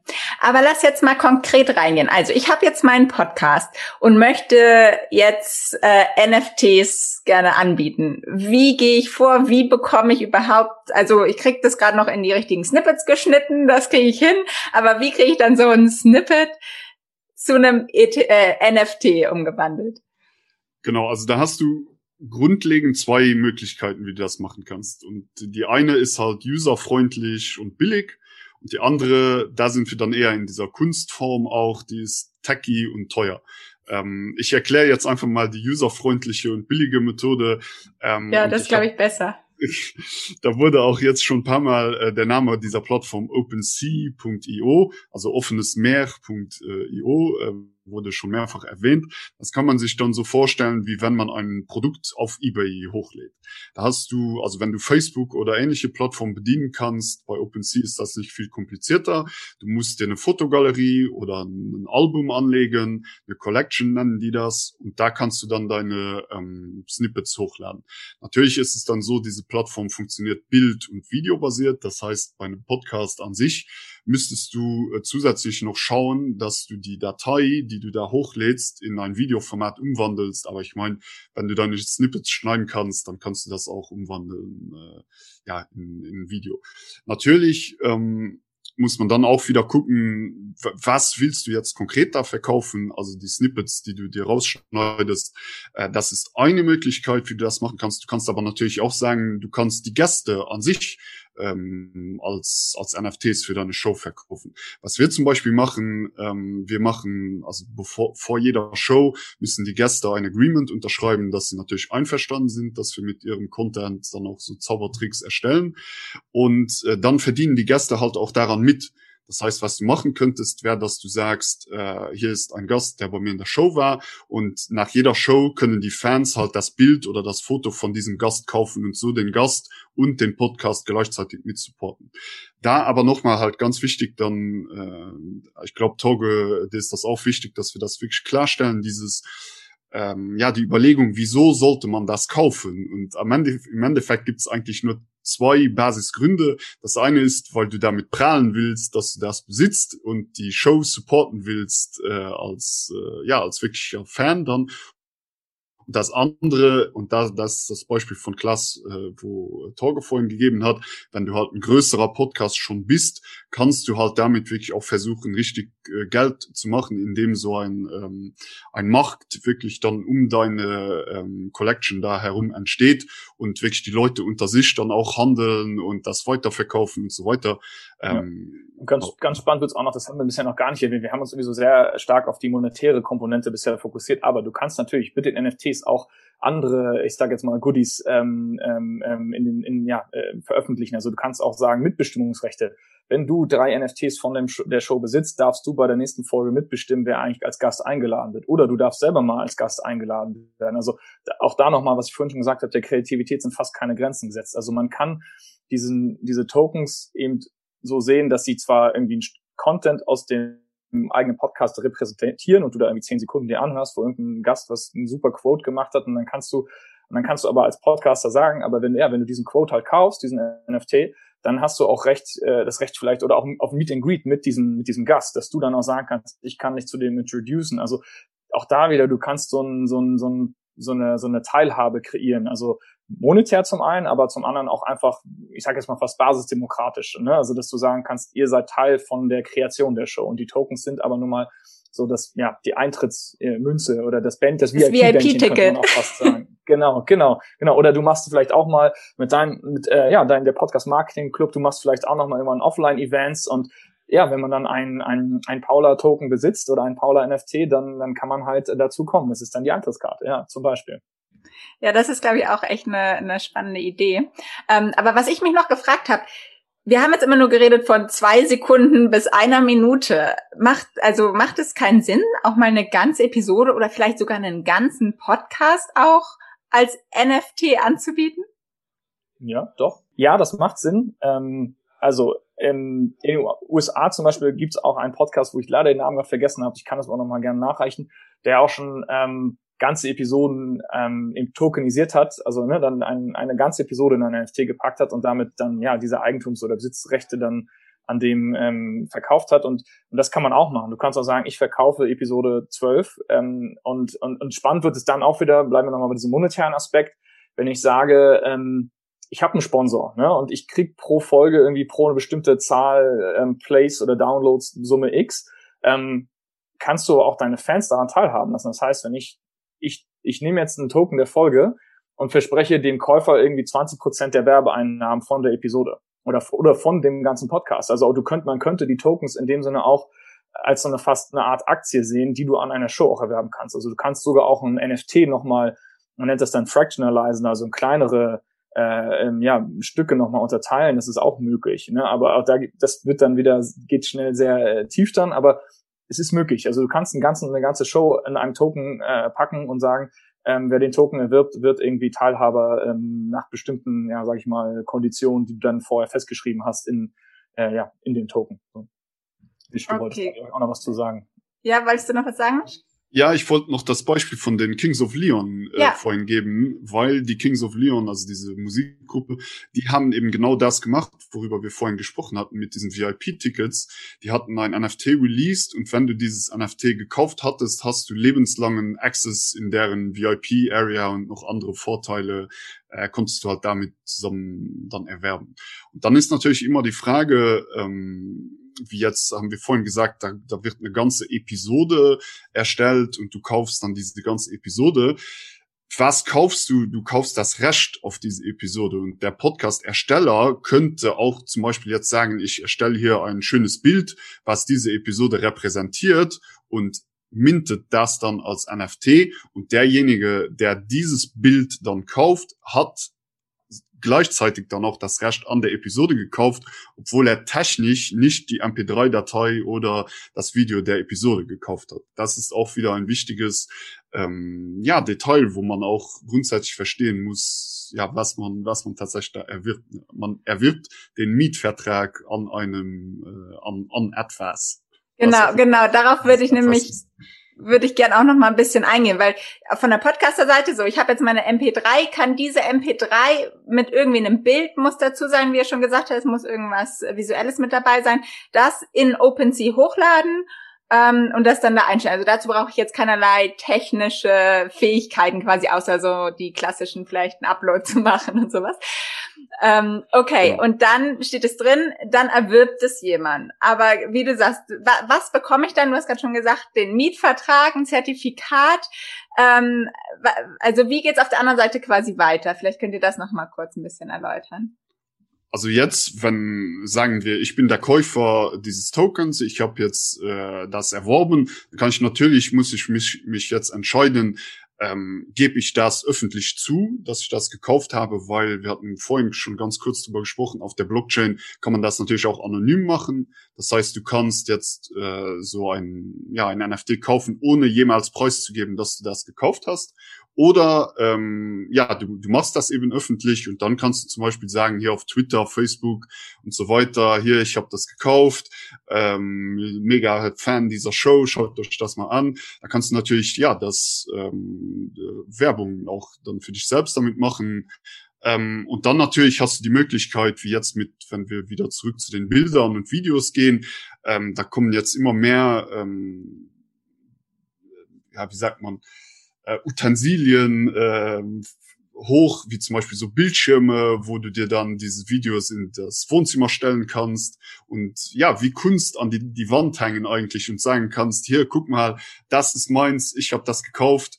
Äh, und dann ist es halt genau wie bei traditioneller Kunst. Ich meine, du kannst in Ikea fahren und dir eine Kopie der Mona Lisa kaufen oder du kannst dir halt die richtige Mona Lisa kaufen halt nur bei einer von beiden hast du ja das Recht zu sagen, das ist die Original Mona Lisa äh, und ich habe sie im Wohnzimmer. Ja.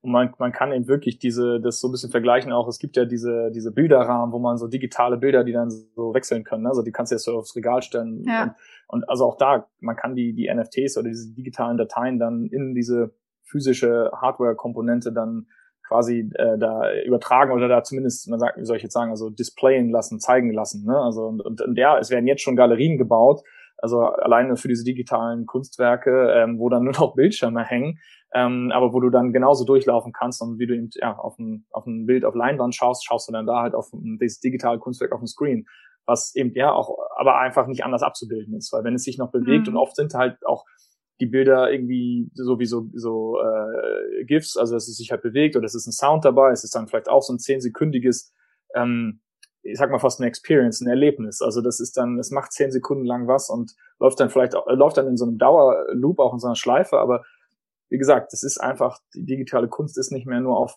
eine Dimension sozusagen beschränkt. Es ist nicht mehr nur ähm, ja, Öl auf Leinwand, sondern es ist jetzt ähm, ein Bild, was in die Tiefe geht irgendwie, was vielleicht sogar in VR nochmal anders zu, zu, ähm, zu, oder auch in AR dann, wenn du vor dem Bild stehst, eine Brille aufsetzt, dann anders zu erleben ist oder mit dem Smartphone. Und das ist eine, eine Kombination aus Kreativität und Technologie, die wir da einfach dann erleben. Und äh, Voll. Voll. Ich glaube auch, dass das gar nicht so weit weg ist, dass dann irgendwann nur noch digitale Bilderrahmen irgendwie an den Wänden hängen.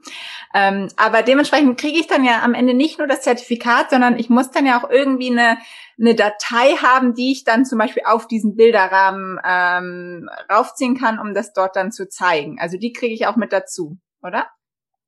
Ja, die Datei, die kannst du rechtsklick, machst rechtsklick, äh, Datei speichern unter. Das ist auch dieser Witz. Das krieg ich hin. Das ist dieser Witz, der auch immer gemacht wird, ähm, bei in dem, auf, ja, auf Twitter und so weiter sieht man oft dann diese Posts. Ähm, ja, ich, ich kann es doch einfach speichern, äh, dann hab ich das. Aber nein, so ist es halt eben nicht, weil das NFT eben der Mietvertrag ist und die Datei an sich, die speicherst du dir auf den Computer, ob du das, ja, wie du das normalerweise auch machen würdest. Ja. Da wird es dann auch interessant wieder von technischer, aus technischer Sicht, ähm, weil die Datei muss ja irgendwo gehostet werden. Äh, ja. Auf OpenSea wird die auf den Servern von OpenSea gehostet und wenn OpenSea morgen die Server abschaltet, dann ist im Grunde die Datei verloren. Es sei denn, du hast dir sie selbst äh, irgendwo gespeichert das ist auch noch so eine, ja, eine, Frage, die sehr weit geht. Wie speichert man jetzt eigentlich diese Bilder richtig? Da gibt's auch dezentralisierte Speichermethoden, äh, aber da will ich jetzt auch gar nicht zu sehr im Detail äh, drauf eingehen. Nee, aber grundsätzlich ist das ein äh, spannender Punkt, das Speichern, nämlich das ist ja das, weswegen komplett, glaube ich, Blockchains und diese ganzen Themen auch viel in der Kritik stehen. Dieser ganze Energieverbrauch, nämlich wegen dem Speicherplatz. Ähm, ist das jetzt, also ich weiß nicht, für mich als Laie würde ich denken, gerade wenn da halt so eine Dateien drin hängen, dass das noch ähm, viel mehr Speicherplatz verbraucht als jetzt vielleicht so eine Bitcoin oder oder ähm, ja, wo halt nur nur sage ich mal irgendwie halt die die Währung drauf ist. Oder habt ihr da vielleicht noch ein bisschen Background zu? Willst du loslegen, mich, oder soll ich sonst? Sorry, hier ist gerade mein Vater reingekommen und okay. hat mega Lärm gemacht. Ich habe jetzt nicht alles gehört.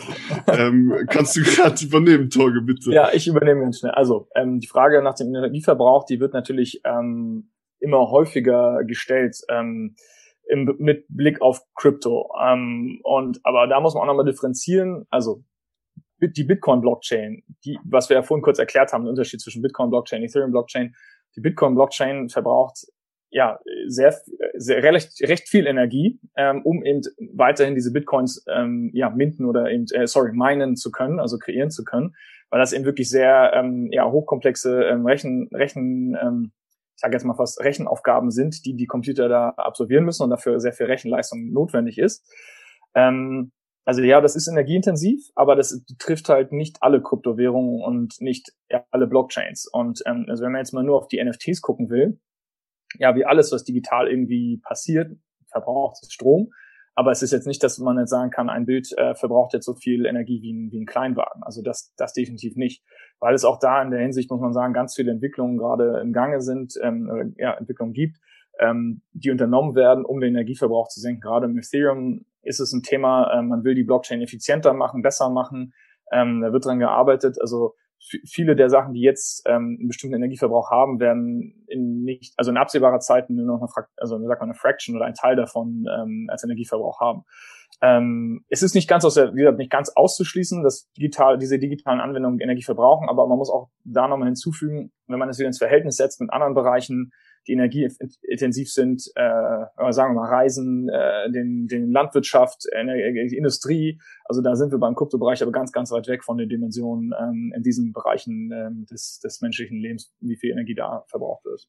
Genau, und vor allem, weil wir ja jetzt auch von, von NFTs auf Ethereum hauptsächlich reden, da ist halt auch ähm, die Annahme, dass Ende dieses Jahres sich was am Protokoll ändern wird. Äh, das nennt man Proof of Stake. Also Ethereum wird ähm, switchen ähm, von Proof of Work, was eben sehr viel Energie verbraucht, hinüber zu diesem anderen Prinzip, was man dann Proof of Stake nennt. Da geht man davon aus, dass der Stromverbrauch ähm, über 99 Prozent schrumpfen wird. Und dann ist krass. für die... Wie bitte? Krass. Krass, ah ja, äh, ja, also das wäre krass und natürlich sehr äh, schön, wenn das so klappen würde. Ähm, und ja, dann ist diese Stromfrage oder dieses Stromargument ähm, auch dann relativ schnell gelöst. Also generell bei Blockchain-Technologie kann man das, glaube ich, auch so ein bisschen vergleichen mit der Bandweite früher äh, mit dem Internet am Anfang. Was war das größte Problem beim Internet? Ja, die Bandweite, die Kabel und so weiter. Die ganze Infrastruktur war noch nicht so performant, wie sie hätte sein können. Und da diese Technologie eben jetzt noch so neu ist, sind natürlich sehr viele ähm, ja, Sachen, die sich noch verbessern müssen. Und ich glaube, in der ganzen Szene ist das natürlich bekannt, äh, dass es ja ein Problem gibt und aktiv nach einer Lösung auch äh, gesucht wird. Ja, glaube ich auch. Das ist halt eine Sache, die sich entwickelt und man muss ja auch mal sich überlegen, was halt vorher war und was, also was der Vergleich war, vielleicht auch zu den ganzen physischen Sachen und wie du sagst, dass dann vielleicht das Reisen zur nächsten Kunstmesse wegfällt oder ähnliche Sachen, ne? Also das, ähm, ja, definitiv. aber es ist definitiv was, was, also nochmal, mich hat es ja wirklich sehr gut erklärt gerade, aber was, was man auf dem Schirm hat und, und was auch nicht, ähm, wie gesagt, wegzuwischen ist, aber es ist ähm, im Endeffekt ähm, nicht so dramatisch, wie es vielleicht manchmal dargestellt wird. Also wie gesagt, man, wir, wir Mensch, als Menschheit entwickeln wir uns ständig weiter. Ähm, wir, äh, vor zehn Jahren hätte auch keiner geglaubt, dass wir irgendwann mal Elektroautos so richtig fahren oder dass sie im Mainstream ankommen. Und ich glaube, wir sind da jetzt auch nicht mehr ganz so weit davon entfernt, dass das immer mehr Mainstream und normaler wird. Ähm, ja, also die Innovationen, die jetzt gerade passieren, werden tendenziell auch exponentiell noch weiter ansteigen und deswegen wird dieser Energieverbrauch vielleicht irgendwann nicht nur um 99 Prozent reduziert sein, äh, also der jetzt nochmal reduziert wird, vielleicht nochmal um 99 Prozent reduziert und so weiter und so fort, ja. Ja, ja, das stimmt. Also bleiben wir. Übrigens, lustige Statistik, äh, Bitcoin verursacht im Jahr so viel Elektroschrott wie Luxemburg. Ui. Oha, okay. Also muss man jetzt überlegen, ist das jetzt. das ist eher ein Problem. Also Elektro, Elektroschrott-Recycling, da könnte man eine eigene Podcast-Folge zu machen. Vielleicht nicht in dem Format hier, aber das ist ja, in der Tat ja. Ich glaube auch. Also das Thema Umwelt, da könnte man auf jeden Fall nochmal komplett einsteigen.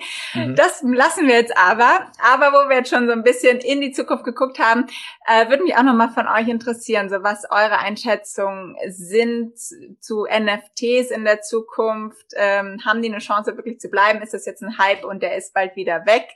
Ähm, wie, wie wichtig ist es und wie, wie sehr sollte man sich vielleicht auch damit beschäftigen? Und vielleicht auch in Bezug auf Podcasts. Da können wir vielleicht auch nochmal ganz zum Anfang zurückkommen, wo ich äh, gesagt hatte, wie wir halt bei Neon uns mit diesen Technologien auseinandersetzen. Äh, ich persönlich bin genau so wie in Bezug auf die Blockchain an sich davon überzeugt, dass diese Technologie, die ist hier, um zu bleiben. Ähm, natürlich hast du immer wieder Lager oder Stimmen, die laut werden, dass die Regierungen das verbieten könnten und so weiter. Das ist wieder eine sehr philosophische und politische Diskussion auch. Ähm, persönlich bin ich davon überzeugt, dass die NFT-Technologie hier ist, um zu bleiben und dass man natürlich, wie Torge auch schon gesagt hat, man in der Verantwortung auch irgendwo steht, als Mensch sich mit so, solchen neuen Technologien auseinanderzusetzen, äh, vor allem wenn man professionell halt äh, davon profitieren kann oder einen Nutzen draus ziehen kann. Äh, von daher auf jeden Fall mein Rat, äh, schaut euch das an, fangt vielleicht auf Wikipedia mal an, lest euch ein bisschen durch, kämpft euch ein bisschen dadurch und äh, wenn ihr Glück habt oder wenn ihr Lust habt, vielleicht äh, könnt ihr dann selbst ja in ein paar Wochen die ersten eigenen NFTs verkaufen. Genau, ja, also da kann ich gar nicht mehr viel, viel weiteres sagen. Ich will es nur aber auch nochmal unterstreichen, dass ich auch persönlich davon mittlerweile fest überzeugt bin, davon überzeugt bin, dass die NFTs äh, uns sicherlich noch äh, in der Zukunft ganz viel beschäftigen werden, dass sie gekommen sind, um zu bleiben, weil vor allem die Anwendungsbereiche, also die Anwendungsbereiche werden nicht nur im digitalen Content bleiben, also es gibt noch ganz viele andere Möglichkeiten in anderen Bereichen des Lebens, ähm, sagen wir zum Beispiel auch nochmal digitale Gesundheit, wo sie einen sehr ähm, ja, klugen Nutzen erfüllen werden können. Ähm, aber das ist eben immer noch alles sehr, sehr früh. Ähm, Kunstmarkt oder digitale Content ist jetzt einfach der erste Schritt, wo es der breiteren Masse ähm, zugänglich äh, und verständlich gemacht werden kann. Das ist ja deswegen auch gerade hier unser Versuch mit dieser Episode, ähm, dass wir es irgendwie mal ein bisschen introducen und vieles von dem mag vielleicht auch noch komplett fremd klingen, aber äh, irgendwo muss man halt anfangen und ähm, ja, ich glaube wirklich an das große Potenzial ähm, der NFTs in jeglicher Hinsicht, aber auch gerade mit Blick auf die digitalen Content und, und Podcasting ähm, sind da ganz viele Möglichkeiten, wo einfach jeder mal für sich schauen muss, ähm, ja, nochmal, was möchte ich für ein Creator sein? Was möchte ich äh, meinen Fans anbieten? Sind sie interessiert an NFTs? Würden die NFTs tendenziell verstehen? Würden die das gut finden? Ähm, ja, dann, dann, ja, warum dann es nicht auch ausprobieren und mal machen? Und äh, ja, also es ist sicherlich nicht für jeden, aber dennoch glaube ich, ähm, ist es etwas, was jedem, jedem irgendwann nochmal in der Zukunft ähm, unterkommen wird als Thema, in was auch immer für einen Bereich. Ja. Ja, super spannend. Also ich muss auch sagen, ähm, ich habe mich da immer mit sehr oberflächlich nur beschäftigt und gedacht so, pff, ja, habe ich jetzt keine Lust, mich reinzudenken, aber habe jetzt auch gemerkt und durch euch auch irgendwie noch mal so ein bisschen die Angst genommen bekommen, dass es ähm, gar nicht so kompliziert sein muss oder was ihr jetzt auch gesagt habt mit OpenSea, dass man da jetzt auch gar nicht irgendwie krasser Techie sein muss, um das alles zu verstehen. Ähm, und ich glaube, und da wird sich wahrscheinlich in Zukunft auch noch mehr entwickeln, dass halt immer mehr ähm, Leute, die sich halt nicht technologisch so extrem auskennen und diese Expertise haben, da einsteigen können. Und ähm, ja, da macht es gerade als, wie du auch sagst, Torge, als Creator wahrscheinlich sehr Sinn, sich damit mal zu beschäftigen, weil das einfach eine schöne Möglichkeit ist. Ne? Genau, genau. Also so wie es immer einfacher geworden ist, Podcasts zu hören, Podcasts auch zu publishen. Ich meine, das ist ja mittlerweile auch sehr einfach dank Hosting-Plattformen wie Simplecast oder Audigy. Ähm, ne, alle, also alle diese Sachen, die irgendwie noch manuell oder technologisch anspruchsvoll sind, werden sicherlich in Zukunft äh, dem End-User immer leichter gemacht werden, sodass du am Ende dich eigentlich bloß noch irgendwie bei so einer Plattform anmelden musst, wie, ähm, wie, wie du dir auch einen E-Mail-Account einrichtest oder ein Facebook-Profil äh, und du dann eigentlich sofort loslegen kannst. Weil das ist natürlich das Ziel aller an diesen Entwicklungen beteiligten Personen, ähm, das möglich, ähm, äh, ja, sorry für die ganzen Anglizismen auch, aber für, ne, dass man es möglichst frictionless halt macht, also es wirklich möglichst reibungslos ist. Ähm, und deswegen, ähm, ja, es wird irgendwann sicherlich so einfach und auch normal deswegen vielleicht dann sein, wie jetzt, ja, wenn du ein Bild bei Instagram postest oder eben online äh, ein paar Schuhe kaufst. Ähm. Und da vielleicht äh, abschließend noch äh, zwei, drei Tipps mit auf den Weg geben, auf was ja, man unbedingt. sich anschauen sollte. Also jetzt, wenn man sich auch auf OpenSea dann anmelden will, braucht man, was man nennt, so ein äh, Web3 Wallet. Ähm, da kann ich zum Beispiel das Metamask, heißt das, äh, metamask.io, äh, glaube ich, ist die URL. Ähm, ich verlinke das auch nochmal in den Show. Genau, also verlinkt das ganz gerne. Äh, genau, metamask.io, die Adresse. Äh, da kann man sich das installieren, sei es für Chrome, sei es für Firefox. Man kann sich da ein Konto anlegen und das ist im Grunde alles, was man braucht, um sich dann da einzuloggen. Und dann ähm, natürlich kann man sich äh, informieren auf äh, Twitter, wie Torge schon gesagt hat. Da gibt es sehr viele spannende Menschen, die sehr interessantes Zeug äh, darüber tweeten. Ähm, YouTube kann auch eine große Hilfe sein. Ähm, und dann, ja, sich Plattformen wie Nifty Gateway, äh, Rarible, äh, Super Rare. Also da gibt es einige mittlerweile, ähm, wo, wo das ganze Thema auch ein bisschen anschaulicher wird, wenn man sich ein bisschen mit äh, der ganzen genau. Sache auseinandersetzt. Also nicht Wikipedia auf jeden Fall. Ach, zum Anfang sicherlich doch. würde ich nie, würde ich nicht, äh, wie sagt man so schön, außer Acht lassen wollen, weil Wikipedia ja.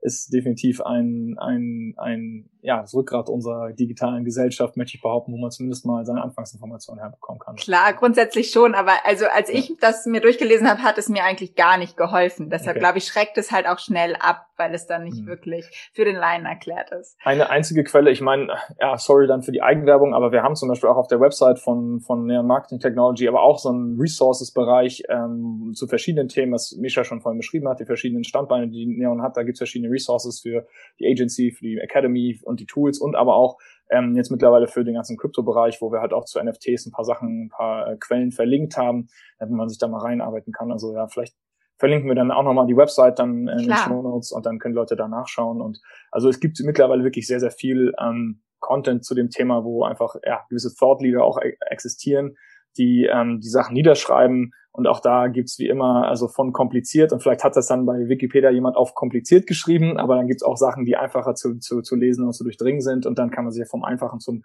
komplizierteren äh, vor, äh, vorarbeiten. Also vor einem halben Jahr hätte ich all die Dinge, die ich dir heute erzählt habe, wahrscheinlich auch nicht äh, so genau sagen können oder das auch noch nicht verstanden. Aber irgendwann, wenn du mal ein paar Sachen gelesen hast ähm, und dir auch Podcasts angehört hast zu dem Thema, dann macht es irgendwann Klick. Äh, und ähm, also wenn wir das verstehen, dann kann es auch sicherlich jeder andere verstehen.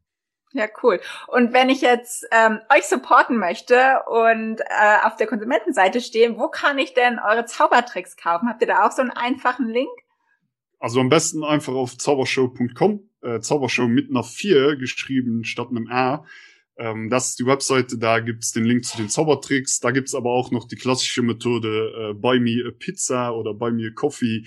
Könnt ihr auch, äh, also wenn ihr jetzt keine Zaubertricks kaufen wollt, kann man das natürlich auch noch auf die traditionelle Art und Weise supporten. Genau, und, und halt, das hatten wir, glaube ich, schon erwähnt, aber wo findet man die Show als solche? Also auf YouTube definitiv. Ähm, da sind eben die ganzen Videos hochgeladen und wer sagt, boah, eine drei Stunden Folge gucke ich mir niemals an, muss man auch nicht. Äh, das ist nur für wer möchte.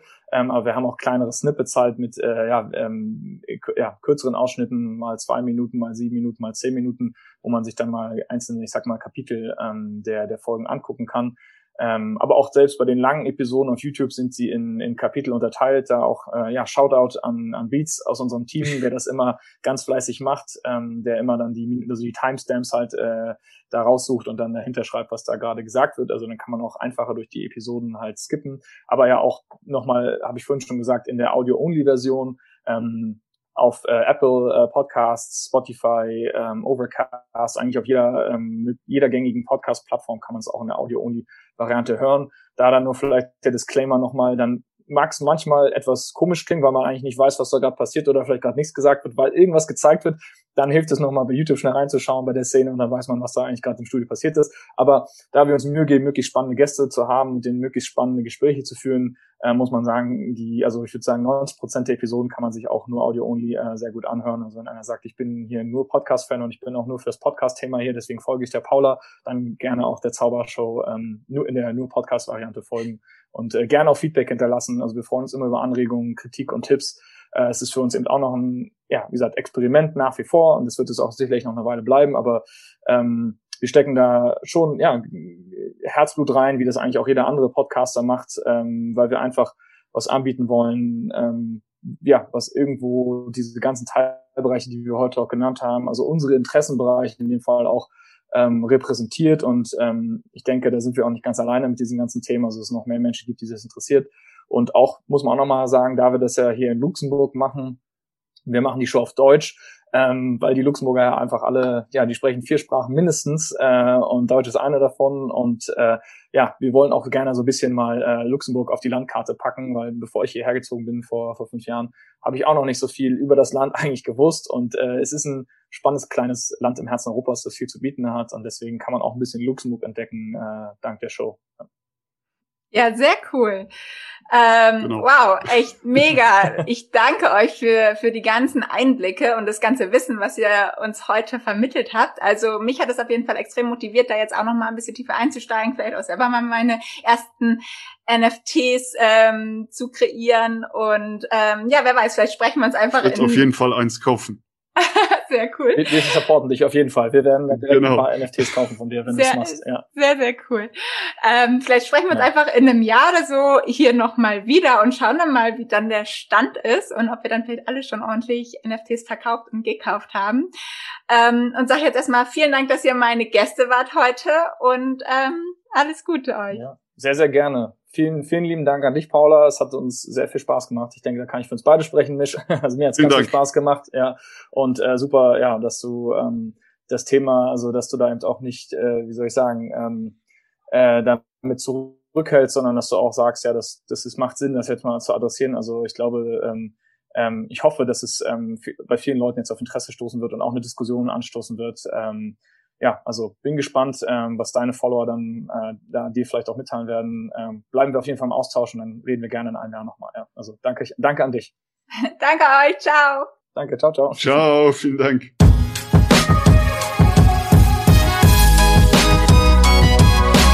Podcast Marketing Club.